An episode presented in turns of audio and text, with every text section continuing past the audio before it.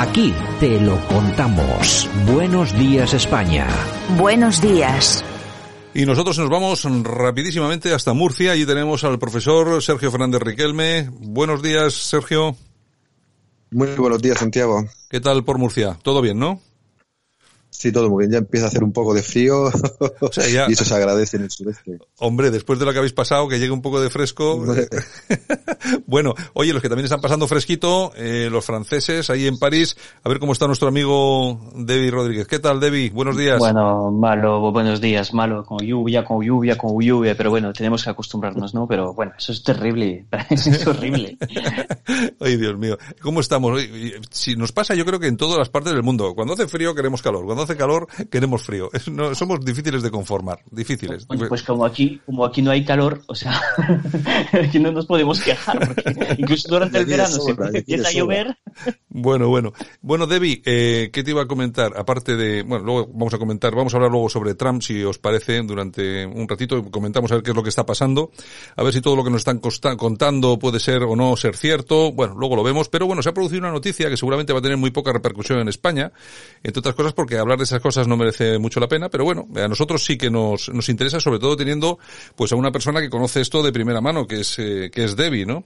Y es que Nueva Caledonia ha votado no a independizarse de Francia. A mí me llama mucho la atención el tema es, primero, la razón eh, de que haya un referéndum, que bueno, eh, las razones nos las va a explicar ahora Debbie, pero precisamente cuando nosotros en España estamos sufriendo precisamente lo contrario, que todo el mundo quiere irse, en el resto del mundo se aferran como gato panza arriba a las naciones fuertes, Debbie. Claro, es que, es que, vamos a ver, sea Mayotte, sea Nueva Caledonia o la Reunión, la Guadalupe, todas esas islas eh, quieren quedarse eh, dentro del marco de la República Francesa. Eh, no hay ninguna duda en, desde, o sea, es que ni se pregunta normalmente. Nueva Caledonia es un poco distinto porque entró en, en posesión de Francia en el 1853 durante el periodo que llamamos el Segundo Imperio y claro, la ONU considera que es una colonia. Entonces, claro, eh, para, para, estar bien con la ONU, eh, con las Naciones Unidas, eh, ¿qué hizo Francia? Primero hizo una consulta en el 98 y después hizo un primer referéndum en el 2018 para saber si eh, Nueva Caledonia quería independizarse o no y votaron que no. Hicieron ahora mismo el segundo referéndum. Eso es solo para quedar bien con Naciones Unidas. Detrás de eso hay un gran problema, es que si hubiesen votado que sí, eh, a nivel económico podría ser una, una, noticia muy mala para Francia. ¿Por qué? Porque primero, eh, Nueva Caledonia tiene unas reservas de níquel, que, que es un producto, una materia, un metal que sirve para hacer acero, eh, acero, eh, vamos a decir, de, de, de cierta calidad. eh, y es muy importante para Francia, porque Francia es el quinto exportador de, de níquel eh, en el mundo, primero. Y segundo, eh, Nueva Caledonia le da a Francia lo que se llama una zona económica exclusiva, que es como mar patrimonial es decir, una zona eh, que pertenece a Francia. Francia es, hoy en día creo que es el segundo, el tercer país del mundo con más territorio eh, eh, marítimo. Uh -huh. eso no se sabe, pero tiene más incluso que Estados Unidos. y entonces, claro, esas dos cosas son muy importantes para Francia. En este referéndum hay que ver también otra cosa, es que los franceses que viven en Nueva Caledonia, que, que se han ido a vivir ahí a partir del 98, no pueden votar en este referéndum. Claro, se cerró el censo a partir del 1998. Entonces, claro, ¿quién vota? Eh, pues votan la gente que vivía ahí, con, además con unas reglas para entrar en el censo del 98 que eran muy duras, eh, muy restrictivas. Entonces, claro, al final es, eh, eso también crea un problema porque si tú eres francés que vives ahí y quieres votar, no puedes. O sea, al final es, te, te roban el derecho a voto. Pero bueno, de momento todo bien porque han votado que sí, que se quedaban con, con la República Francesa, dentro de la República Francesa, y, y bueno, ha salido bien. Parece ser que se habían negociado tres referéndums, se han eh, llevado a cabo dos, falta uno, ¿no? De para dentro eh, de dos años. A ver, se, se, no, no, eh, se tiene que votar desde el Congreso ahora de Nueva Caledonia, tienen que elegir si eh, quieren hacer un tercero o no. Uh -huh. Claro, eh, eso se había dicho antes, cuando acabó el primero, el Congreso local dijo queremos hacer un segundo, bien, y ahora van a decidir si quiere hacer un tercero. Ya, ya, ya. Bueno, eh, Sergio, yo me imagino que, lógicamente, estamos hablando de cosas absolutamente diferentes. Estamos hablando de Nueva Caledonia, está a 20.000 kilómetros de distancia de la metrópoli. Eh, eh, la ONU la reconoce como una colonia, lo que obliga a Francia a llevar a cabo estos referéndums. Cuestiones absolutamente diferentes a lo que nos ocurre a nosotros, por ejemplo, en España, con Cataluña, eh, País Vasco, etcétera. Eh, y fíjate que precisamente aquellos que más lejos están y aquellos que en un momento determinado podrían decir efectivamente queremos la independencia son los que quieren aferrarse a la metrópoli, mientras que aquí tenemos que soportar exactamente lo contrario. Sí, es otro ejemplo del falso discurso anticolonialista que se ha impuesto en, los últimos en los últimos años y especialmente con esa memoria histórica selectiva que eh, eh, eh, que estamos viendo actualmente. En los países africanos están mejor ahora que cuando eran colonias o provincias de, los, de los países europeos. Pues claro, hay que echar un vistazo a la geopolítica mundial y ver que el primer mundo pues sigue siendo el primer mundo y el resto pues está a una distancia socioeconómica brutal y además eh, la inmigración masiva que estamos viviendo son de países que optaron por la independencia y ahora son incapaces de darle un sentido de bienestar a la vida de sus ciudadanos. Es decir, las fronteras europeas están siendo presionadas por habitantes de países que se sienten orgullosos de haberse eh, sido independientes de sus antiguas metrópolis y ahora ven cómo sus ciudadanos salen en tropel, bien de Latinoamérica, bien de África o bien de Asia, hacia los países a los que se le acusa desde sus gobiernos de haber hecho prácticas, eh, etcétera, etcétera. Y pasa lo mismo en España. El discurso anticolonialista de las CDR eh, es propio de ese pensamiento eh, progresista liberal que echa la culpa a, a antiguas metrópolis cuando el bienestar de Cataluña, como el del resto de España, depende de su unidad. Sí, porque a mí eso, esa sería una, la pregunta del millón, aunque seguramente ellos sabrían eh, o tendrán ya preparadas algunas respuestas, pero claro, ¿qué sería de Cataluña solita desde hace, no sé, ponla ahí hace 100 años sola? Me gustaría saber exactamente dónde, dónde estaría, porque claro, aparte del turismo mm, y poco y poco más podría podría haber. Pero bueno, de todas formas, eh, Debbie, en Francia el, el tema de Nueva Caledonia no es el único. Hay hay más eh, territorios que han celebrado referéndums, ¿no? Sí, sí, los hubo, hubo Mayotte, eh, que eso es, eh, además entraron como departamento ahora mismo, eh, forman parte de, de, la República como departamento, que es un, eh, es como decir que es una provincia Ajá, francesa. Eh, entonces sí, hubo, hubo algunos referéndums, como te digo, eh, pocos, pocos grupos políticos están en contra de, de, quedarse dentro de la República Francesa por una simple razón, es que muchos de estos territorios cuestan más dinero a Francia que eh, lo que lo que le da de, de, de por ejemplo de, de, recaudación de impuestos. O sea hay que imaginarse Guadalupe con cuarenta y tantos por ciento de, de, desempleo. O sea es es un es, es, es, que incluso creo que a Francia le vendría bien que dejarlo no o sea, es que no pero claro estoy diciendo eso de una forma un poco eh, eh, digo creo que no es correcto lo que digo pero eh, claro porque también da un cierto prestigio tener lo que llamamos en Francia la Francia de los cinco continentes. Ajá. Claro, Francia tiene eh, lo que tenía España antes de, de, la guerra del 1898. España era el imperio que tenía Filipinas, que tenía Puerto Rico, bueno, españoles había dentro de todo el mundo, ¿no? Y claro, Francia se, le queda esa forma de prestigio y creo que a los franceses que tienen una, una, una superla, como dirían nuestros amigos catalanes, eh, que se ven muy orgullosos de, de ellos mismos, si, si, si perdieran esos, eh, esos territorios en, eh, en, en, el mundo entero, creo que les vendría, les vendría muy mal. O sea, digo, a nivel moral, es como perder a Argelia, o sea, es que fue un, un trauma eh, terrible. Sergio, comentaba Debbie el, ese estatus especial de provincia que se le había dado a algunas, a, unas, a algunos territorios, en Francia, pero bueno, eso, eso ya lo hemos hecho aquí. Nosotros eh, con el CIDIF y algunos territorios más también eran provincias de, con derecho absoluto aquí en España, ¿no? Sí, por eso es importante la historia comparada. Eh, todo el que puede huye de Argelia. Argelia declaró su independencia y fue un trauma nacional para Francia, pero todo el que puede, todo el que quiere una vida mejor, escapa de la tierra independiente para volver al país de la colonia para ese país al que habían insultado, contra el que habían luchado. Es decir, que hay que estudiar historia comparada y ver, por ejemplo, también eh, España tuvo sus provincias y hay que comparar Melilla y Ceuta con el resto de Marruecos. Por tanto, eh, hay que eh, volver a ser pedagógico en el, en el plano histórico para enseñarle a las nuevas generaciones que el pasado no es como lo están contando, sobre todo viendo las consecuencias del, del presente. Guadalupe, como ha dicho muy bien, o Nueva eh, Caledonia, o las islas que tiene repartidas por medio mundo Francia, están optando por mantenerse junto a la metrópoli porque no son especialmente tontos. Mucha parte de su población saben que ser parte de Francia es ser parte de la Unión Europea, es ser parte del mundo civilizado y también, como han señalado, eh, son en general regiones subvencionadas sin eh, las eh, cuales, sin esas subvenciones, esos países estarían, pues como tenemos el ejemplo de una antigua colonia francesa, Haití o Haití, ah. que la gente mire estudie la situación socioeconómica de, de Haití y se pregunte, ¿la colonia era buena o era mala?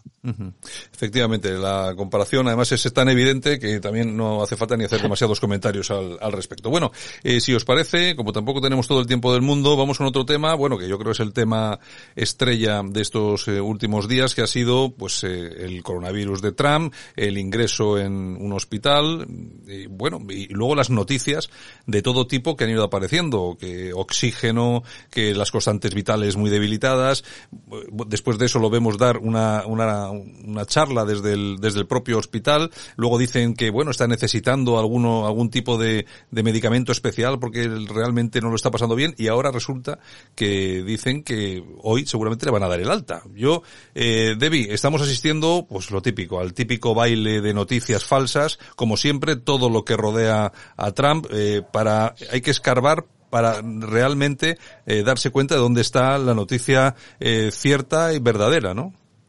Claro, es, bueno, las informaciones, informaciones que hemos tenido siempre eh, han sido muy eh, eh, contradictorias entre el director de cabinet de Trump, entre la prensa, el médico de Trump, el Trump, la mujer de Trump, o sea, el perro de Trump, cada uno tiene su versión, ¿no? A mí lo que me interesa es, vamos a comparar un poco como hicieron los medios de comunicación. Hablemos del candidato demócrata, el, el Sleepy Biden, o sea, este hombre le pones una silla y se pone a dormir en los cinco minutos y no hay ni un medio de comunicación que dijo, ¿qué le pasa al Sleepy Biden? ¿Qué le pasa? O sea, ¿cuál es su estado de salud? Vamos a ver, ¿cómo es posible eh, que nadie haya hecho esta pregunta sabiendo además que Biden tiene 77 años? O sea, 77 años. Este tío ha conocido la Segunda República. O sea, hay que darse cuenta de estas cosas. Es que es tan viejo, tan viejo y nadie se lo preguntó. Digo, ¿qué tal está usted? No se sabe bien.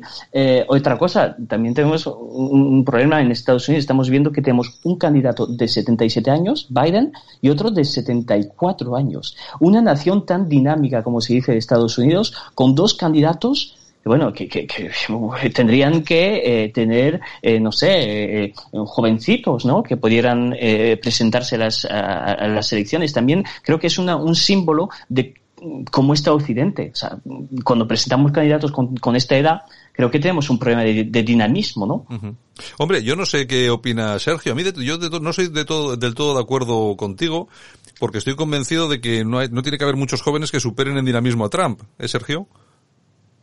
Eh, posiblemente no los haya, pero estoy de acuerdo en parte con Debbie, eh, pero señalando que el gran problema que ha tenido Trump en estos cuatro años, eh, aparte de su forma peculiar de ser, ha sido que no ha sabido dar la puntilla al Partido Demócrata y hacer una nueva formación, una nueva agrupación que traiga a toda esa gente joven que se moviliza en defensa de su patria, que se moviliza en defensa de una serie de valores creo que es el gran defecto que ha tenido Trump eh, y que no le ha permitido a veces lidiar con esa presión mediática tan fuerte que tiene, porque estamos viendo que al final todas las organizaciones que apoyan a Trump son pequeños grupos eh, muy numerosos, pero eh, desperdigados por diferentes regiones y diferentes ámbitos, ¿no? Y creo que la pregunta sería, ¿qué hay después de Trump? Si Trump consigue la reelección eh, eh, será capaz de crear esa organización para demostrar que su eh, eh, política no es simplemente personalista, es decir, después de Trump hay algo, es decir, hay, hay unos sucesores, hay una organización que recoja el testigo de ese nacionalismo transversal, nuevo, excepcionalista que le dio la victoria y que ha apoyado ininterrumpidamente durante estos cuatro años. La pregunta sería, no si hay gente joven que pueda sustituir a estos señores mayores, que en algún caso pueden tener su valor, sino si hay sucesores reales que permitan a Trump superar definitivamente al Partido Republicano y crear una nueva organización como han hecho otros líderes soberanistas en diferentes partes del mundo. Es muy complicado, Sergio. Ahí estás haciendo un planteamiento que es muy complicado, entre, entre otras cosas, porque vamos a ver, la, eh, el, universo político en Estados Unidos se mueve sobre todo con, con líderes que tienen ya eh, un, vamos a ver, un currículo, eh, bueno, de éxito en los negocios, etcétera, etcétera, etcétera. Eso cuesta bastante, eso no se consigue con 30 años o con 30 y pocos años, como hemos visto los políticos que tenemos en España, que por cierto, después fíjate qué desastre. Y a mí lo que me, y, entonces claro, yo entiendo que tienen que ir hacia, hacia, con, eh, con intención de presentarse a la presidencia y, de, con intención de ser presidente, tienen que ir personas ya de cierta edad, de mucho éxito en los negocios, porque hay que, hay que pensar que Trump, en las últimas cifras, eh, han sido que ha puesto ya 400 millones en su propia campaña. Hay que tenerlos, hay que tener 400 millones, que eso cualquiera no lo tiene. Y lo que sí es... pero yo no me refiero a la edad. Sí, sí, no, no, no, no, pero ahora voy, ahora voy a eso, porque es que lo que verdaderamente preocupante, más allá de la edad, es eh, la organización que pueda hacerse eh, cargo de toda la ideología que está transmitiendo y poniendo sobre la mesa Trump. Porque el, porque el Partido Republicano no va a ser. Eso está más claro que el agua. El Partido Republicano ah, Tenía que, tendría que cambiar enormemente. Eh, Debbie, ¿quién, ¿quién podría recoger esa, esa herencia de Trump dentro de, si vuelve a ganar, dentro de otros cuatro años? Bueno, yo, yo creo que Trump será eh, una paréntesis a nivel ideológico dentro de la historia americana. Eh, claro, es, ese populismo, porque hay que llamarlo de, una cierta forma, ese populismo dentro de la historia americana ya ha existido. Eh, existía un partido del pueblo, eh, que es un partido agrario eh, del siglo XIX, de un poco de una parte del siglo XX, pero fue una paréntesis y después desapareció. Mm. Claro, el, el, el, Partido Republicano también tuvo una metamorfosis dentro de su, de, de su ideología en los años 80, 90 y podría cambiar podría cambiar. Pero claro, necesitan tener una gente eh, más potente, yo creo que más joven. Eh, yo creo que hay candidatos incluso que podrían ser más joven y más interesante. Eh, Steve Bannon tiene 66 años es muchísimo más joven. Ben Shapiro, que es otro de otro joven de Breitbart, que también es muy joven, creo que tiene 35, eh, y, y, tiene una forma de hablar, una agresividad eh, frente a los demócratas que podría ser interesante. Claro, si vamos con personas de 70 y tantos años, yo, yo lo siento, ¿eh? yo no tengo nada con una persona, no tengo nada contra una persona que está en clase con Tutacamón, ¿no? Pero claro, es que eh, a fin y al cabo creo que para atraer la, la, la juventud le puede costar muchísimo a una persona como esta, como Trump o como Biden, eh, y creo que con jóvenes podría ser algo más eh, interesante, ¿no? O sea, más potente. Hombre, la fábrica de, de líderes jóvenes del, del conservadurismo, vamos a decir, incluso de la alt-right, vamos, también podemos decirlo, que, que tampoco hay que demonizar tanto como dicen algunos el tema de la alt-right, simplemente, pues eso, una derecha alternativa y nacionalista tampoco hay para más. Hombre, son muy buenos, eh, porque, hombre, a mí, eh, Ben Shapiro, eh, en concreto, me gusta, hombre, habla muy rápido, el hombre habla muy rápido, pero me gusta, es, eh, porque además tiene, son, eh, tienen una mentalidad muy, muy fresca y hacen de frente de forma muy activa a cualquier debate que se les plantea. Lo que pasa es que estamos en la misma, que es lo que planteaba Sergio, eh, primero es la organización. Vamos a ver, si no hay organización y el Partido Republicano a mí me da que no, y luego eh, que se necesita mucho dinero para presentarse a las elecciones en Estados Unidos, Sergio. Eh, claro, pero yo no me refería al tema de la edad, yo me refería al tema que ha señalado después y, que, ha, subrayado Debbie. Eh, Trump va a ser un paréntesis ideológico o realmente todo ese caudal de votos que le dieron la victoria y podrían, aunque con dificultad, dársela ahora, va a tener largo recorrido. Hay muchas organizaciones, muchos pensadores que habéis eh, señalado que podrían ser eh, futuros líderes, pero creo que, como en otras experiencias, hace falta, o creo que a Trump le ha sobrado demasiado personalismo y no ha sido, creo, capaz todavía, esperemos que pueda hacerlo si consigue la reelección, eh, en esos cuatro años. Una organización potente, capaz de recoger el testigo de un presidente mayor que tarde o temprano, o por enfermedad o por el final de su mandato, eh, acabará fuera de la vida política y por tanto es necesario, como en otras experiencias, como ha pasado en Italia, en Polonia, en Hungría, en Serbia, en Rusia o en otros sitios, eh, una organización potente capaz de representar eh, en esa lucha cultural, en esa culture war que estamos viviendo en el siglo XXI, a esa enorme eh, capa de población, sobre todo ante las consecuencias de esta crisis del coronavirus, que van a ser más potentes y más fuertes de lo que los gobiernos están pronosticando. Mm.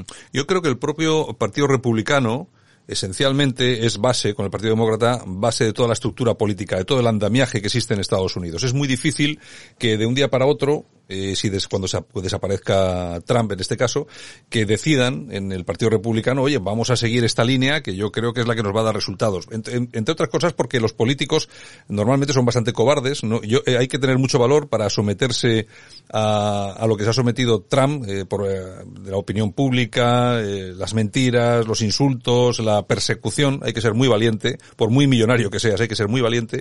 Y a mí, yo dudo muchísimo que el Partido Republicano pudiera hacer una cosa, una cosa como esta. Yo quizá, quizás sí, porque está eh, ya, ya, ha tomado siempre durante mucho mucho tiempo eh, mucho mucho eh, eh, espíritu libertario el Partido Libertario Americano valga la redundancia que sí que podría ser quizá sí que podría ser un poco esa matriz de la que pudiera surgir esa esa nueva esa nueva punta de lanza ideológica que recogiera pues todo lo que ha hecho Trump y sobre todo que recogiera a toda esa gente joven que está dando la batalla cultural Debbie bueno, puede ser. Puede ser. Yo te voy a decir la verdad, yo el Partido Libertario le tengo un poco manía, ¿no? O sea, yo a mí me gusta el Estado, ¿sabes? Me gusta el Estado como garantía de protección de los ciudadanos y le tengo manía. Pero bueno, eh, es posible. Como te decía antes, el Partido del Pueblo, que es un partido muy interesante, llegó a tener hasta creo que casi el 10% de los votos en una elección presidencial que hubo en el 1892. Sí, hace mucho tiempo, sí, ya es historia del pasado, pero cuando de aquella también el Partido Demócrata y el Partido Republicano eran dos partidos muy fuertes y no existían las redes sociales. O sea, no existían las redes sociales para hacerse conocer y, encontrar una cierta población que te pueda votar. O sea, eh, creo que es un, resultado bastante bueno. Hay otros partidos también a izquierda que intentan eh, eh, aparecer, tener, tener, más votos, por ejemplo, como el, Green Party, el Partido Verde, eh, pero tampoco, tampoco, o sea, no es, no tiene ningún éxito. O sea, no ha habido, creo que ha habido un una diputada, además la presidenta del partido, una diputada y nada más. En, Estados Unidos también los independientes, eh, que al fin y al cabo Trump era un independiente. ¿Qué hizo? Entró en el Partido Republicano, se presentó, y antes era, creo que fue afiliado al Partido Demócrata, ¿eh? no estoy seguro, pero creo que fue afiliado al Partido Demócrata. Entró en el Partido Republicano, ¿por qué? Porque veía que ahí no había ni un líder y entró en, el sistema de voto para ser designado como eh, el, candidato republicano.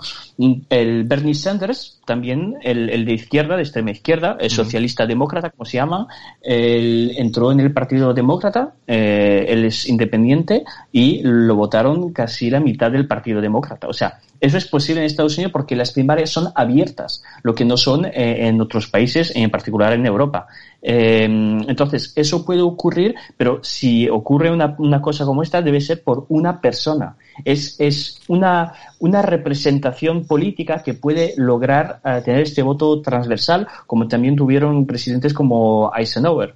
Pero creo que los partidos en sí no, no van a cambiar, ni demócratas ni republicanos. Lo único que puede ocurrir es una persona que llegue y dice, yo propongo eso y la gente se añade y, le vote, pero creo que no. En todo caso, Sergio, tú comentabas el tema de los liderazgos, los liderazgos potentes y fuertes de este tipo de partidos, de ese tipo de partidos nacionalistas. Eh, claro, se produce lo mismo en todos los países. Uno habla de Trump, pero uno puede hablar lo mismo de Orban, de Salvini. Quizá, fíjate, el único caso en el que no veo un liderazgo, un liderazgo potente, eh, no sé por qué, es en España, en Vox, donde ahí está el liderazgo de Santiago Abascal, pero no representa ese liderazgo, pues como lo hace, yo que sé, el Ger Bilders o, o cualquier otro en otro, en otro partido a nivel, a nivel europeo, incluso mundial, ¿no?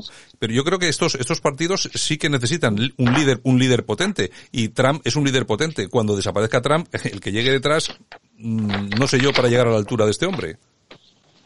Ese es, el, ese es el problema de los hiperliderazgos, que cuando acaban dejan a veces un vacío muy profundo en los países y las formaciones que encabezan.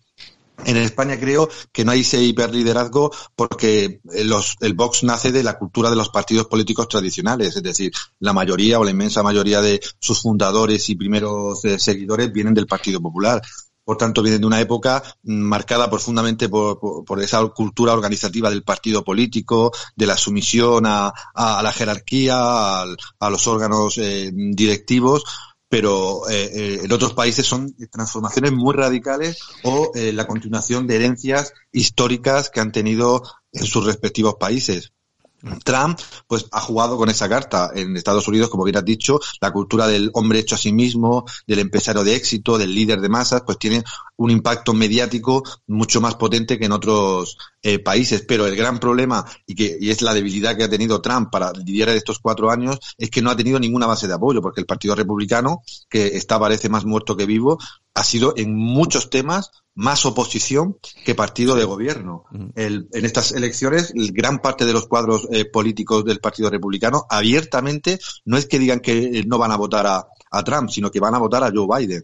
Por tanto, eh, es importante el liderazgo que impacte, que llame la atención, pero también una organización que apoye, que eh, eh, eh, difunda tu mensaje y sobre todo que en esta época de tanta intercomunicación eh, y tanta noticia falsa o no falsa, es necesario esa organización que ayude a co combatir eh, las ideas, los valores y, y, las informaciones que surgen sobre el líder y sus políticas. Sí, porque hay que recordar que la oposición a Trump no solamente llegaba del Partido Demócrata. Hace cuatro años, en las primeras elecciones, aquello parecía, como dicen algunos, un quilombo, pero de, pero de verdad. Eh, vamos a ver, hay que recordar la oposición eh, fuerte, no, férrea, super férrea, por ejemplo, del desaparecido John McCain, eh, insultando incluso al, al, propio líder del partido, a Donald, a Donald Trump, pero incluso los líderes del Partido Republicano en el Senado y en el Congreso llegaron a decir que no iban a, que no iban a apoyarlo, Debbie. Claro, McCain, pero también Bolton eh, el, el, famoso Bolton. Es que Trump llegó ahí diciendo yo no soy neoconservador, que es la ideología principal del Partido Republicano desde hace 20 años. Claro. O sea, eh, vamos a ser muy conservadores en la sociedad, eh, a nivel de, de, de, asuntos exteriores vamos a atacar todos los países que más o menos se parezcan a países musulmanes, ¿eh? porque esa es la típica ideología neoconservadora americana, y, y, a nivel económico somos muy liberales. Y él dice, a ver, economía, no soy liberal, soy proteccionista, punto. Eh, a nivel exterior, yo mmm, prefiero tener los soldados en casa que ahí en Afganistán eh, para morirse para ideas que, que, además los locales no entienden, ¿no? Eh, y tercero, yo a nivel de, de conservadurismo interno mmm, voy a hacer mucho, muchos comunicados de prensa, pero bueno, tampoco voy a actuar mucho sobre este tema. Mm. O sea, claro, la oposición es la del deep state del Partido Republicano, uh -huh. eh, básicamente. Eh, si me permite solo una cosa sobre lo de, del, del candidato carismático que estuviste hablando justo antes. Claro, cuando hay un candidato muy carismático, el problema es que después, como, como dijo Sergio, pues cuando desaparece, des, desaparece eh, el apoyo popular realmente lo que puede quedar el partido. Por ejemplo, con lo, lo, que ocurrió en Francia con De Gaulle, cuando falleció De Gaulle, queda el partido de derechas, eh, tiene un número infinito de, de, presidentes, pero pierde el apoyo popular. ¿Por qué? Porque ese tipo de líder lo que hace es crear una democracia populista, que para mí es la única auténtica, eh, la única democracia auténtica que puede existir, ¿no? Pero eh, de, desaparece la esencia popular de la democracia y se vuelve eh, hacia una democracia representativa en, en la partitocracia, ¿no? Entonces, claro, si no hay ese líder, esa esencia del, del popular, eh, claro, desaparece y, uh -huh. y, poco a poco desaparece el partido. Yo creo, yo fíjate, eh, lo que estás diciendo, que te, que te doy toda la razón, Sergio, yo creo que en relación a esto Vox lo está haciendo muy bien, porque eh, su cúpula, la cúpula política del partido en España, está muy bien repartida, aunque tienen un, eh, un, un eje central que es eh, Santiago Abascal, pero luego está muy bien repartido. Esto no ocurre en otros partidos europeos. Sí, tiene una dirección prácticamente colegiada. Eh, vemos en los telediarios eh, y en los medios de comunicación repartidos a todos sus dirigentes. Un día a Espinosa de los Monteros, otro día a Rocío Monasterio, claro. otro día a Olona, otro día a Bascal, eh, intentando eso, hacer una democracia populista, pero con eh, que no sea con hiperliderazgos que encubran las ideas o que fagociten finalmente el proceso creo que ellos lo han aprendido de otras experiencias que ha habido tanto en España, el famoso aznarismo, que murió con Aznar, eh, eh, y otras eh, experiencias que ha habido pues en Italia con el fenómeno Berlusconi, mirad dónde está ahora Forza Italia, ¿no? Y yo creo que en la democracia populista, coincidiendo plenamente con Debbie, yo creo que también se puede construir sobre eh, diferentes liderazgos adaptados a las diferentes demandas de la población. Tenemos a Olona, que se dirige a un público, creo, eh, tenemos a Espinosa de los Monteros, que se dirige a otro grupo, eh, tenemos a, a Bascal, que también se dirige a otro grupo, y así Garriga también, Buxadé, creo que a mi juicio están acertando, y así las encuestas lo están refrendando, con un liderazgo compartido y mm, focalizado en determinados grupos que son eh, potenciales representantes de esa verdadera clase popular que es la que puede dar a Vox la capacidad, como señalan esos sondeos, de dar el sorpaso al Partido Popular. Bueno, y me gustaría acabar, eh, Debbie, el último, el último minuto. Hablando de Trump, eh, los demócratas, o por lo menos algunos demócratas, en este caso, una, una persona, bueno, muy importante, que perteneció al personal de la Casa Blanca con Obama, fue portavoz nacional de Hillary Clinton, bueno, se ha mm, destapado eh, deseando la muerte de Trump. Fíjense todos los que nos escuchan, de lo que estamos hablando. Imagínense que eso lo hubiera hecho Trump. Imagínense en qué, en qué momento y situación informativa estaríamos ahora, ¿eh, Debbie? Claro, la, la, la señorita Sara Rahim eh, deseándole la muerte al presidente de su país. O sea, yo no le deseo la muerte ni a un, ni a un opositor político como Pedro Sánchez, ni a Macron, ni a... No, porque eso es inmoral. Eso es totalmente inmoral. Y lo hacen. ¿Y lo hacen por qué? Porque como son la izquierda, tienen la moral con ellos. O sea, se, se, se considera que ellos son la moral y cualquier cosa que digan da igual. O sea, ellos son el bien, nosotros somos el mal. Comemos los niños, ellos no, los cuidan, ¿no? Pero claro, el, la Zara Raim esta, que fue portavoz de Hillary Clinton. O sea, no fue, no es una cualquiera, no, es, un militante. Es, la portavoz de Hillary Clinton, diciendo, I hope he dies. Increíble, ¿no? Yo, cuando vi eso, digo, bueno, ya, ya, ya estamos. Pero es que, es que claro, cuando gobierna la derecha, lo que quiere la izquierda es como, como, como, Lenin, o sea, la guerra civil. Lo que quieren es la guerra civil. Cuando gobiernan ellos tenemos que colaborar, como dicen ahora con Casado. Ay, cuidado, tenemos que colaborar, llegar a pactos de Estado, no sé qué, no sé cuál. Pero cuando gobiernan eh, los nuestros, dicen, no, no, eh, a por ellos. Eh, eso hay que tener muchísimo cuidado en los años que vienen. Mm. Sergio, y, acabamos ya, porque nosotros, este, este caso que hemos visto ahora de esta mujer que fue portavoz con Hillary deseando la muerte Trump. Es que nadie tiene que despistarse, que esto ya lo hemos vivido en España, con muchos mensajes de muchos dirigentes de la izquierda deseando lo peor a dirigentes de la derecha. Yo me acuerdo simplemente, por poner un ejemplo, lo que se comentó con Rita Barberá. Por poner un ejemplo solamente.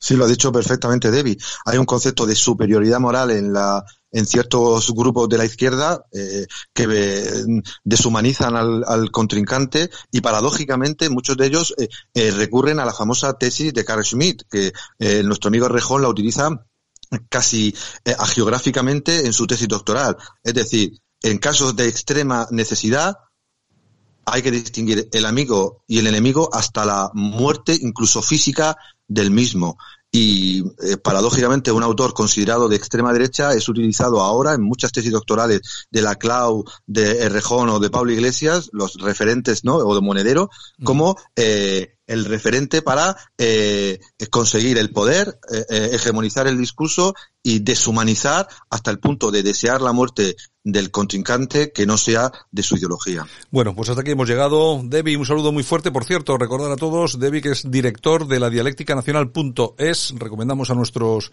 oyentes que se pasen por ahí a echar un vistazo porque siempre publica cosas muy interesantes. Debbie, un abrazo. Un abrazo, cuídate. Y profesor, un abrazo. Igualmente, un abrazo.